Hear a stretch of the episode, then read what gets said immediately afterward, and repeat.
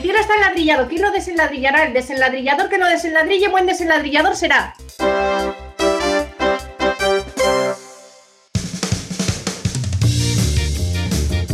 Hola amigos y amigas del cielo está el ladrillado. Hoy empezamos ya el cuarto capítulo, así que comienza a ser una tradición esto de que un francés, mayor Felipe, Bonjour Paco, hola Paco. Una riojana. Hola Paco. Y un malagueño. A los que no se nos eh, traba la lengua, conversamos eh, con personajes muy top para presentaros eh, su cara más divertida. Y hoy vamos a tener muy fácil lo de sacar la cara divertida de nuestro invitado, porque nos acompaña el gran Juan Ibáñez. Hola Juan. Hola, hola. El gran Juan Ibáñez. Bueno, ya con esa presentación ya me, me siento más empoderado. Grande, grande.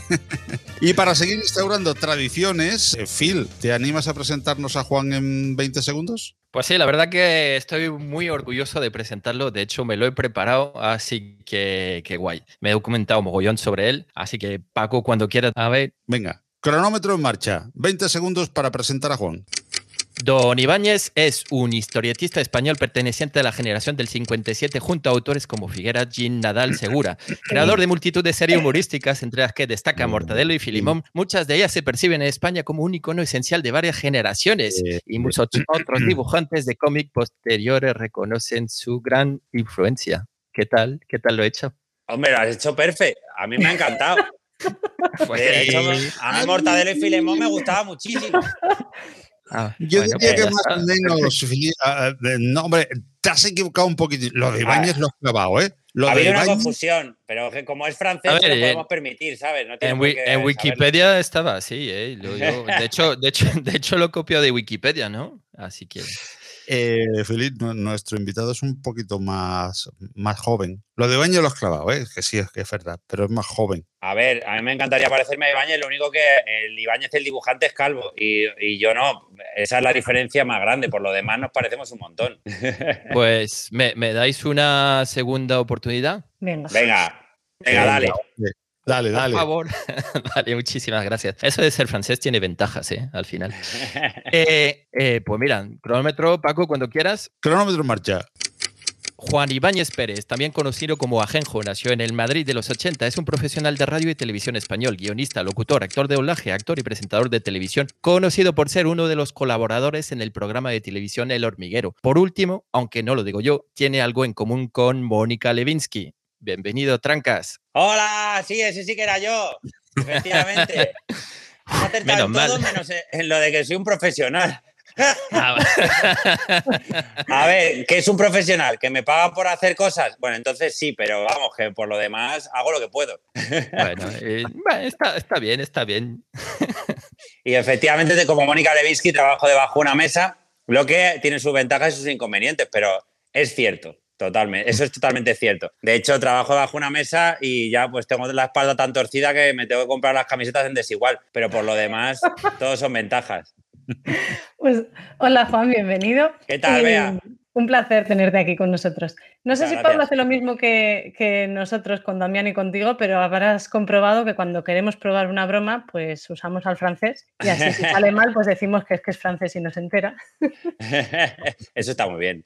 Hay que, hay que, hay que utilizar a los franceses, que ellos nos han utilizado a nosotros durante mucho tiempo. Ya está bien. Eso. Y qué bien, qué bien utilizado también, ¿eh? Siempre es bueno tener un francés en casa, sí. Siempre, todo el mundo debería tener un francés en casa para que le haga las tortillas o, esas cosas que hacen los franceses. Sí, sí, sí, sí, sí. Yo, yo, es que soy más de, de, cubana que de francés. Bueno, ya está. que, que, nos estamos escapando. Sí, no, no, voy a, no, voy a, seguirte esa broma porque vamos a acabar mal, va a haber que contarlo y entonces prefiero hacer como que no lo he oído. Pues ya está. Sigamos. Hablando de humor, Juan, Tú que eres experto, dinos qué piensas. ¿El humor se aprende, se nace, se puede entrenar? Pues yo creo que el humor es una mezcla de las tres cosas. Es decir, eh, Me imagino que hay algo de genética, aunque no soy genetista, igual que Fernando Simón, que es epidemiólogo, no es genetista. Entonces, eh, pues me imagino que no tienen ni idea si el humor eh, viene en la genética o no. Pero lo que yo creo es que también en el entorno familiar o donde te crías, pues eh, lo vas despertando o practicando o no. Y por supuesto, si lo practicas, como, como casi todo, se mejora. Entonces, estoy seguro de que es una combinación de todo. Eh, en mi caso, eh, bueno, hay gente que dice, hay una teoría que dice que el humor lo desarrollan más los, los feos para, eh, claro, para, llamar, ligar. para ligar, llamar la atención en, sitios, ya que su físico no les acompaña. Pero esta teoría yo no la comparto porque, por ejemplo, Damián, que es la otra hormiga que trabaja conmigo, es un tío guapísimo y, y yo creo que es la persona más graciosa que conozco. Entonces, esa teoría no me vale. Descartada. Descartado. Así que yo creo combinación de, todo. Oye, y Juan, siendo humorista y monologuista, eh, imagino que todos tus amigos te consideran el gracioso, como me pasa a mí, o, no. ¿Cómo, se vive esa, esa responsabilidad? Eh, ¿Espera todo el mundo que alegres eh, siempre pues, sus reuniones o sus momentos? A ver, un gran poder conlleva una gran responsabilidad y efectivamente eh, es ser cómico o por lo menos tener una energía que, provoque momentos eh, graciosos o, distendidos, hay veces que hay que usarlo. yo entre mis amigos no tanto, porque al final estoy rodeado, deja de cambiarte el filtro, que ahora eres una patata, macho, me distrae muchísimo. ¡Qué cabrón! que digo que mis amigos al final, claro, yo me he criado, por ejemplo, en un grupo de amigos que no es que hubiera un gracioso, Cabrón, deja de ponerte el plátano ahora. Madre mía. Oye, así, claro, así es muy fácil ser gracioso con filtros de plátano. Casi cualquiera. trampas. Es como lo de vuelves a Instagram. Casi igual de fácil que ser francés. Sí, es que me vuelves a recordar lo de la cubana, el francés, todas estas cosas, te pones el plátano y lo de Mónica Levinsky también me ha recordado. me estás trastornando. Entonces, yo, entre mis amigos, siempre, eh, eh, desde la infancia, mi grupo de amigos eran todos muy graciosos. Entonces, yo creo que también eso lo, desarrolla aún más, porque no es que tenga la Claro, no es que sea eh, la responsabilidad de ser gracioso, sino que es a ver quién es más gracioso, que es peor todavía. Es, claro, y ahí vas entrenando. Pero luego es cierto que en reuniones familiares o momentos así donde no, hay tanto graciosillo como en mi, grupo de amigos, sí que hay veces que notas cierta responsabilidad como para que anime la fiesta. Y lo siento, pero igual que cuando hay un médico en la sala y a alguien le da un infarto y el médico tiene la responsabilidad de atenderlo, cuando vas a un sitio y, la cosa está un poco amuermada, eh, una persona que se dedica a lo que yo me dedico tiene la responsabilidad y el deber de alegrar esa reunión, de subir arriba los ánimos. El cielo está enladrillado, desenladríllate. Error de sistema, error de sistema. Mejor seguimos con el podcast. Oye, Juan, y las. Qué bonito eso, ¿eh? Me habéis puesto flautas y todo, madre mía. Juan, te decía que las incomodidades de trabajar debajo de una mesa parecen obvias, eh, pero nos puedes contar también algunas ventajas, a buen seguro. Eh, supongo que no tenéis que pasar por maquillaje o por peluquería, como en esto de los podcasts, ¿no? Eh, la verdad es que no, pasamos por maquillaje, como si yo podría hacer el programa, un programa en prime time con una audiencia brutal en pijama o en calzoncillo, si quisiera, no hay ningún problema. Eso es una ventaja grande. Y luego también la ventaja mejor de todas es que a través de un muñeco eh, puedes decir muchísimas más cosas que, que, si eres tú como persona. Primero porque te quitas la vergüenza. Eso, los muñecos no tienen vergüenza ni se ponen colorados. Eh, un muñeco cuando, cuando, no, cuando se queda eh, que, no, que, no, sabes qué decir, que te pasa muchas veces que de repente te meten una contestación y te dejan cortado. El muñeco no pasa nada. Tú con el muñeco lo dejas quieto, miras a cámara y, ya funciona. O sea, tiene muchas ventajas. Es mucho más fácil trabajar con un muñeco que trabajar tú sin muñeco. Eso es así. Y luego también eh, mola que Damián y yo nos podemos comunicar debajo de la mesa, aunque sea sin hablar, que ya vamos, leemos los labios mejor que un sordo, te lo digo. Eh, o sea, nos, tenemos controladísimo. Y también vamos viendo, pues, eh, si uno tiene que entrar o si hay algún momento, por ejemplo, que, quede como más en blanco, ¿sabes? A lo mejor un experimento donde hay, que, hay una espera y Pablo y Marron de repente se quedan callados o tal, y tú sabes que ahí tienes que entrar como para rellenar huecos. Somos como el pegamento, estamos trancas y barrancas estamos ahí para, para rellenar huecos. ¿Y os puteáis un poco? ¿Os gastáis bromas, Damián y tú, o no? A ver, a veces sí, pero lo normal es que haya cierta responsabilidad, sobre todo te están pagando un dinero por hacer tu trabajo, hay que intentar... Lo que sí, entre nosotros no muchas, porque es difícil, pero a Pablo todas. A Pablo muchas veces, claro. No hay nada que mole más en un programa en directo que que Pablo se sorprenda o que no se espere algo y le entre la risa floja al final, claro, cuando le entra la risa de verdad a Pablo, que, que, eh, que te, te, la pega, pues es maravilloso. Entonces sí que intentamos de vez en cuando sorprenderle o romperle el discurso en momentos que, bueno, que consideramos nosotros apropiados. A veces acertamos y a veces no. Pero bueno, ya le vamos pillando el truquillo después de 15 años. Me has quitado antes la pregunta que te iba a hacer a continuación. Era precisamente eso, que si detrás de la hormiga, detrás del personaje, detrás de ese trancas, pues eh, se, puede hacer más fácil pues una crítica, un chiste, algo que a lo mejor te sonrojaría un poquito hacerlo si, si, si tuvieses que, que, mostrar tu, tu, cara, ¿no? Y como lo has respondido antes, pues la, cambio por otra pregunta que algunas veces eh, muchos nos hacemos y nos hacen. ¿Estáis realmente debajo de la mesa? ¿O estáis en un set al lado y son como una especie de tramoyistas los que mueven las, hormigas? No, no, tenemos que estar nosotros debajo de la mesa porque eh, si no sería imposible improvisar. Ser un programa en directo, claro, a ver cómo le dices al otro, mueve la boca ahora, ¿sabes? Que, voy a decir algo. A lo mejor podríamos poner a, ahí a, alguien con descargas eléctricas, ¿no? Que, que cuando le dé la descarga mueva el muñeco pero mm, creo que no hay necesidad. Está guay también. Aparte es que mm, el, muñeco no tiene muchas posibilidades porque realmente es como un calcetín, pero sí que se le da una expresividad según lo que estés diciendo.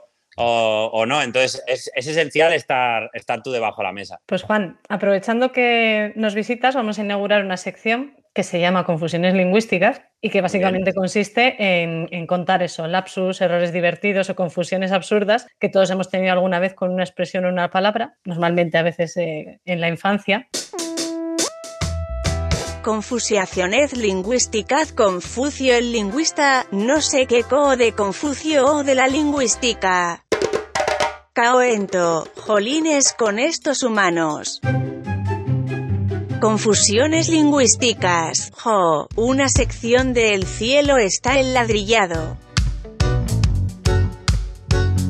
Y bueno, para romper el hielo, voy a empezar yo. Venga, y os cuento, que, os cuento que cuando era pequeña, durante bastante tiempo, viví pensando que una profesora mía tenía superpoderes, porque mi madre siempre me decía cosas como ponte la bufanda que ha dicho la tele que va a hacer frío, o ponte las botas de agua que ha dicho la tele que va a llover. Y no me digáis por qué, yo le entendía siempre, ha dicho la Tere. La Tere es esta profesora que era compañera de mi madre, que también es profesora, y también hay He de recalcar que en La Rioja Baja, la zona de donde es mi madre, es muy habitual poner el artículo delante del nombre. Así que es la Tere, la Pili, el Pedro. Y yo vivía confundidísima pensando que la Tere, además de profesora, era una especie de gurú meteorológica, hasta que un día le pregunté a mi madre, ¿va a hacer calor? ¿Qué te ha dicho la Tere? Y claro, ahí ya, mm, tras la sorpresa de mi madre, me pregunto que por qué la Tere le iba a decir si hacía calor o no, y ya me lo aclaró. Y me enteré de que era la tele y no la Tere. Gracias a eso tenías más respeto a tu profesora, o sea que es un lapsus que te vino bien.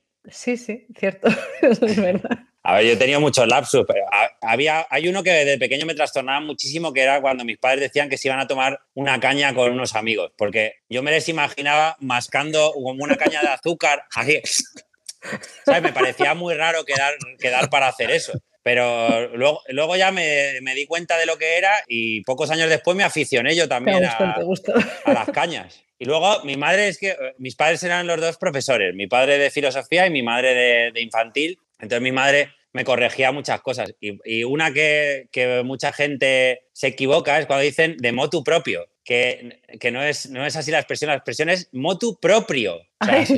Y entonces, claro, y, es, no lo hice de motu propio, es lo hice motu propio, que suena muchísimo peor, sinceramente. Sí, parece que lo estás haciendo de broma.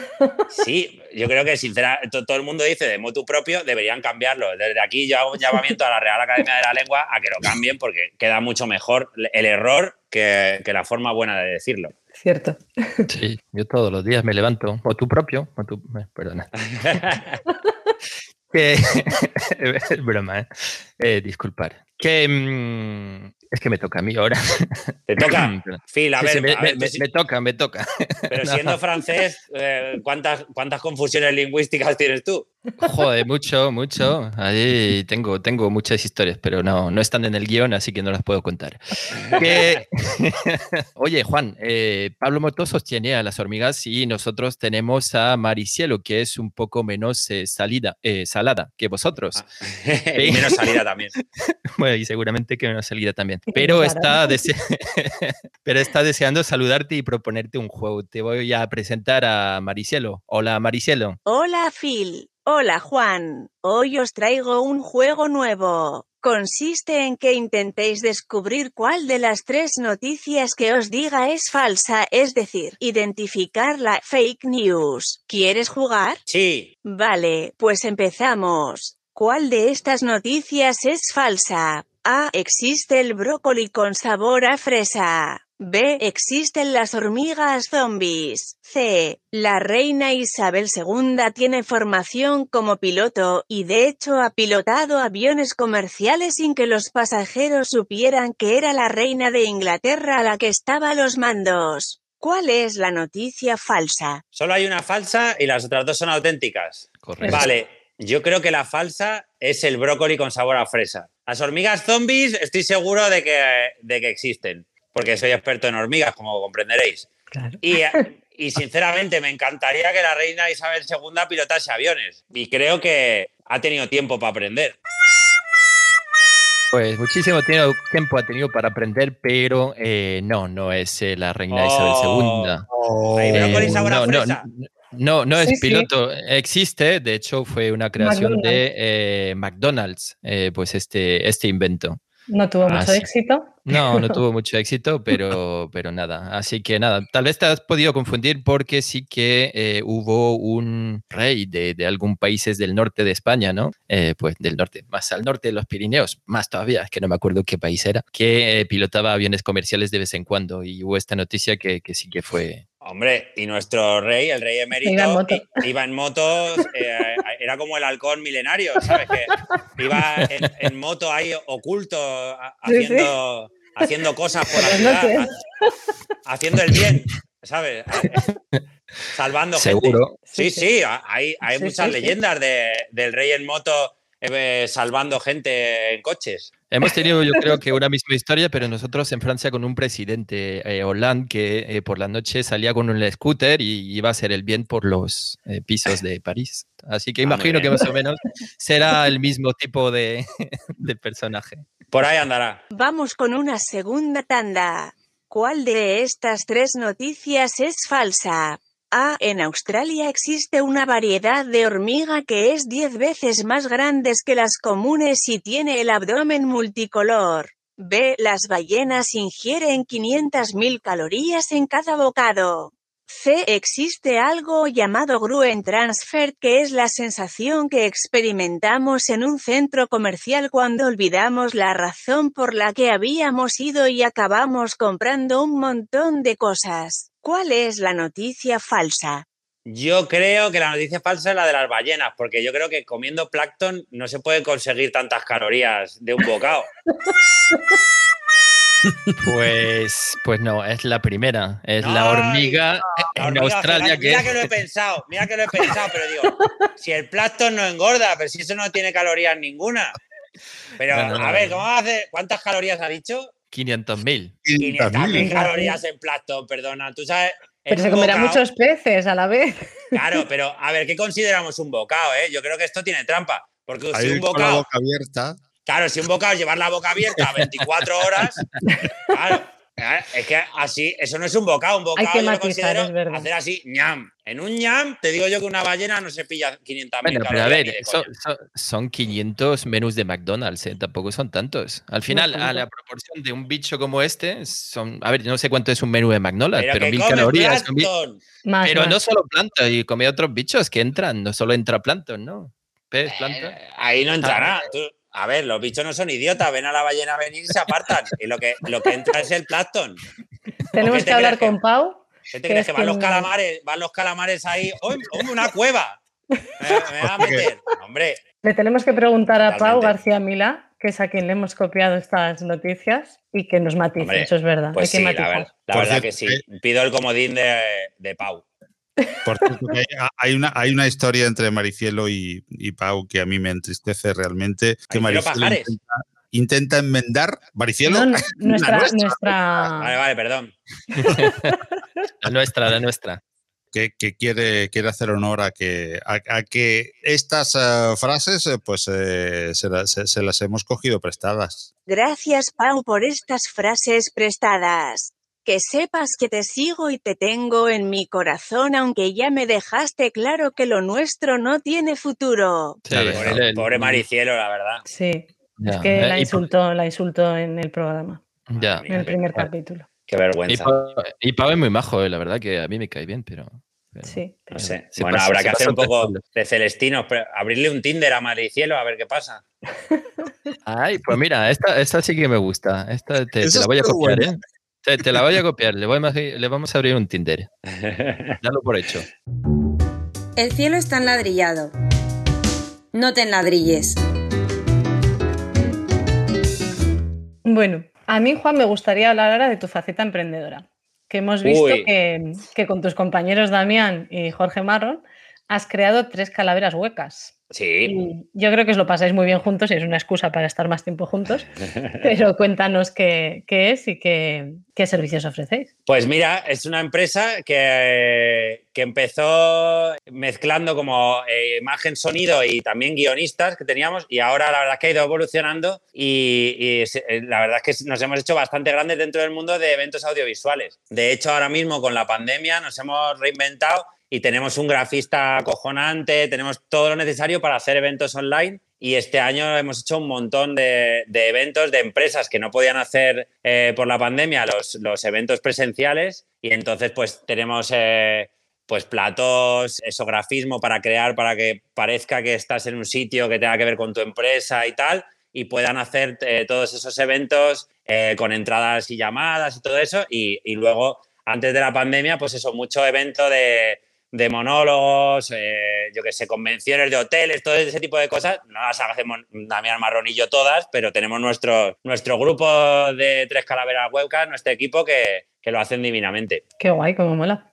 Sí, y también, y también pues en tres calaveras huecas se nos puede contratar a nosotros para, eventos, actuaciones. que todos tenemos algún amigo que es muy pesado y muy poco gracioso y se empeñan en hacer el brindis de la boda, ¿se os puede contratar para hacer el brindis de, una boda? Hombre, si luego nos invitáis a comer, sí. vale, vale, tomamos nota. Y también tenéis un show que se llama El humor que no nos dejan hacer en la tele. ¿Y qué podemos esperar de, ese show? ¿Y cuándo, dónde podemos veros? Pues mira, ahora mismo no hay mucho, no estamos haciendo mucho el show. Aún así, en julio eh, a principios de julio tenemos un par de actuaciones en Alicante, que en Alicante la verdad es que nos quieren un montón y vamos, vamos muchísimo a actuar. Y es un show de monólogos, el que hacemos Marrón, Damián y yo, pero aparte, eh, como estamos los tres, pues lo mezclamos pues, con concurso, con un concurso con la gente del público, hacemos un experimento de ciencia en el que no quiero hacer mucho spoiler, pero salgo disfrazado del hombre de negro, es muy gracioso. No deja de ser un show de monólogos, pero no, no es un tío hablando hora y media, sino que vamos mezclando nuestros monólogos con otro tipo de, sketches y de, y de, idioteces que se nos van ocurriendo. Y la verdad es que es muy divertido. Nos lo pasamos muy bien. Juan, y siguiendo con ese buen rollo que se nota dentro del equipo del Hormiguero, has participado junto a Marta Zas en la serie Pequeñas Coincidencias. Por cierto, que el director eh, Javier Veiga ha dicho de ti que tienes un don innato para la interpretación. Cuéntanos, ¿cómo ha sido esa experiencia y si piensas seguir desarrollando esa faceta de actor? Pues mira, yo creo que más que un don innato lo que tengo mucho morro porque creo que se puede confundir muchas veces.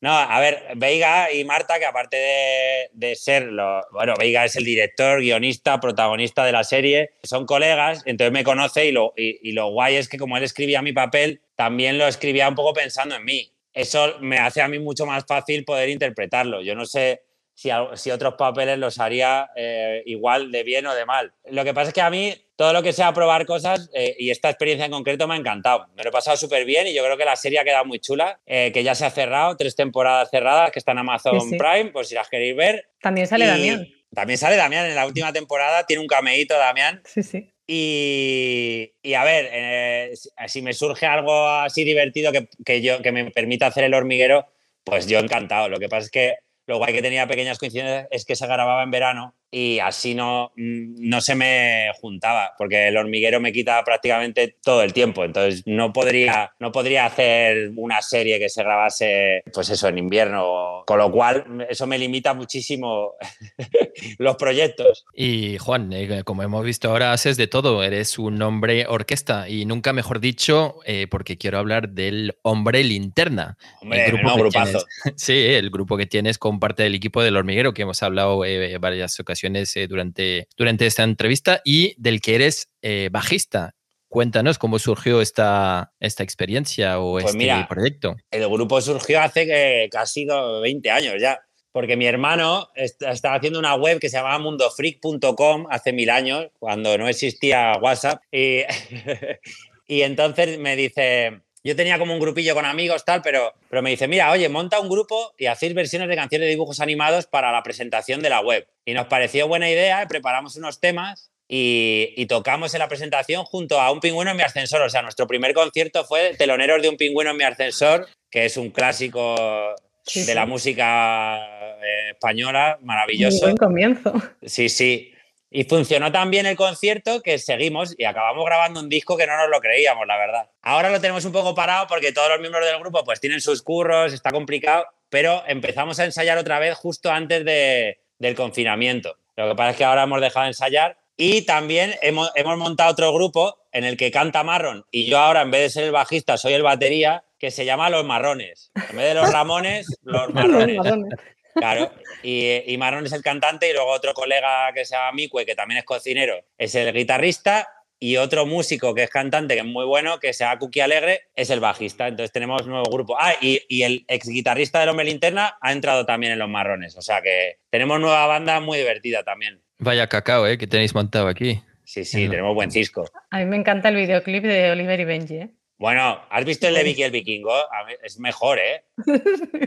El de Es que Vicky el Vikingo. Benji me hace mucha gracia. Pero sí, sí. Y bueno, decías que, eh, bueno, habéis parado allí lo- los ensayos y tal. Eh, ¿Tenéis pensado hacer alguna gira online o es que no sé si se puede decir gira online? Bueno, Nah, eh, Nada, yo creo que la música cuando se pueda hacer bien lo haremos En bien porque encima de que somos malos, como haya poca gente ya la hemos cagado, o sea, eh, lo suyo es que haya ahí multitud, borrachos y tal para que lo disfruten sin estar muy pendientes tampoco de si nos equivocamos o no.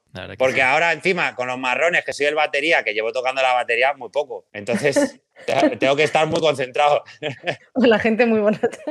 efectivamente. Ese es el plan.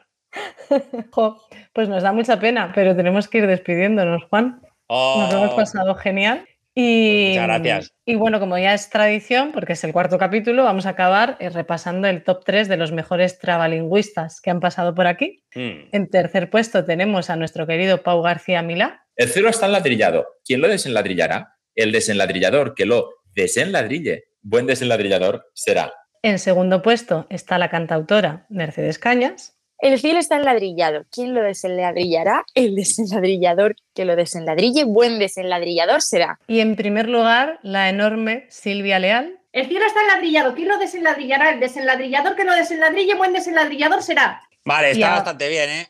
Sí, sí. Ahora Y ahora yo, ¿no? sí, te vamos a retar a un duelo de trabalenguas, siempre es con uno de nosotros y hoy le toca a nuestro compañero Paco. Así que aceptas el duelo. mía, madre mía, el duelo que Paco, habéis- te voy a No, reventar, Paco, que soy muy competitivo. ya, ya me lo imagino, porque como, como en el primer. Empiezas el tú. Venga, vamos. Concentración. Aquí, Zem, cruzamos. Om. El cielo está enladrillado. ¿Quién lo desenladrillará? El desel... ¡Oh! ¡Otra vez en el mismo Paco, sitio! Paco, Paco, Paco, Paco. A ver, A ver, ¿qué? parece Mira, que lo haces a propósito, ¿eh? Otra, otra, Atento, otra que voy. oportunidad. Otra oportunidad, otra oportunidad. Venga, te doy otra oportunidad, venga. Ha sido en el mismo sitio que la otra vez. Venga, dale, que El dale. cielo está enladrillado. ¿Quién lo desenladrillará? El desenladrillador que lo desenladrille. Ah, ya, es que no, es que me trago. Acábalo, Paco, acábalo. Buen desenladrillador será. Venga, otra vez. pero Otra, será, pero mira que otra será. vez, otra vez, Paco, así no. El cielo está enladrillado. ¿Quién lo desenladrillará despacito? El desenladrillador que lo desenladrille, buen desenladrillador será. A la Vale. andalú. Andalú, que se note que soy andalú con, el acento en la- con el acento en la U y la Z, ¿eh? Venga, all- allá voy. El cielo está enladrillado. ¿Quién lo desenladrillará? El desenladrillador que lo desenladrille, buen desenladrillador será. ¡Vamos! Sí, la verdad que, la verdad que sí. Yo creo que Silvia Yo creo que está- Silvia, sí. temblando. A ver, está- Silvia, estamos ahí, ahí. Yo creo que ay, Silvia. necesitáis el bar para mirarlo bien. Sí, sí. Porque Lo vamos a la- mirar. Las R's, la verdad es que tampoco Sí. las marco perfectas, pero, pero bueno, tenéis que mirar y compararlo bien. Fantástico. yo es que estoy cansado, si no te retaría, pero uf, es que hoy Otro Otro día. Phil, no te preocupes. otro, día- otro día. Bueno, Bueno, pues pues, eh, Pues nada, Juan, ha sido un, auténtico placer compartir contigo este ratito. Nos ha sabido muy poco, un ratito muy pequeño, pero que nos hemos divertido y nos hemos reído un montón, aunque yo siempre me atranco en el mismo punto de ya no pasa nada, hombre. Al final, hombre, que llevo la frustración. Yo he fallado, yo he fallado todas las. Ah, mira, una birrilla. Cierto. Ya va Te siendo hora. acompaño, es que llevo, llevo, llevo 20 minutos, digo, pero ¿durante quién me levanto? Durante Bea se me va a enfadar, durante el invitado no puedo. Entonces, digo, pues tengo que, te- No pasa tengo que ¿eh? esperar al final. Porque Yo lo ya- hubiera, ente- lo hubiera entendido. sí. Bueno, pues nos da mucha penilla Yo llegar a. tampoco quería beber para hacer bien el trabalengua, ¿sabes? Ah, Ya, bueno. no, te, ha salido, te ha salido genial. Oye, muchísimas gracias, ¿eh? Ha sido un Nada, placer. vosotros. Pues nada, que tengáis buen día. Nos vemos pronto. Muchas gracias, Juan. Gracias, Juan. Gracias por haber participado con nosotros en El Cielo está el ladrillado, donde en el próximo capítulo tendremos como invitada a Gemma Hassen Bey, una mujer maravillosa con una historia increíble. Y nosotros agradecerle a Juan este tiempo que nos ha dedicado. Muchísimas gracias. Hasta De luego. nada.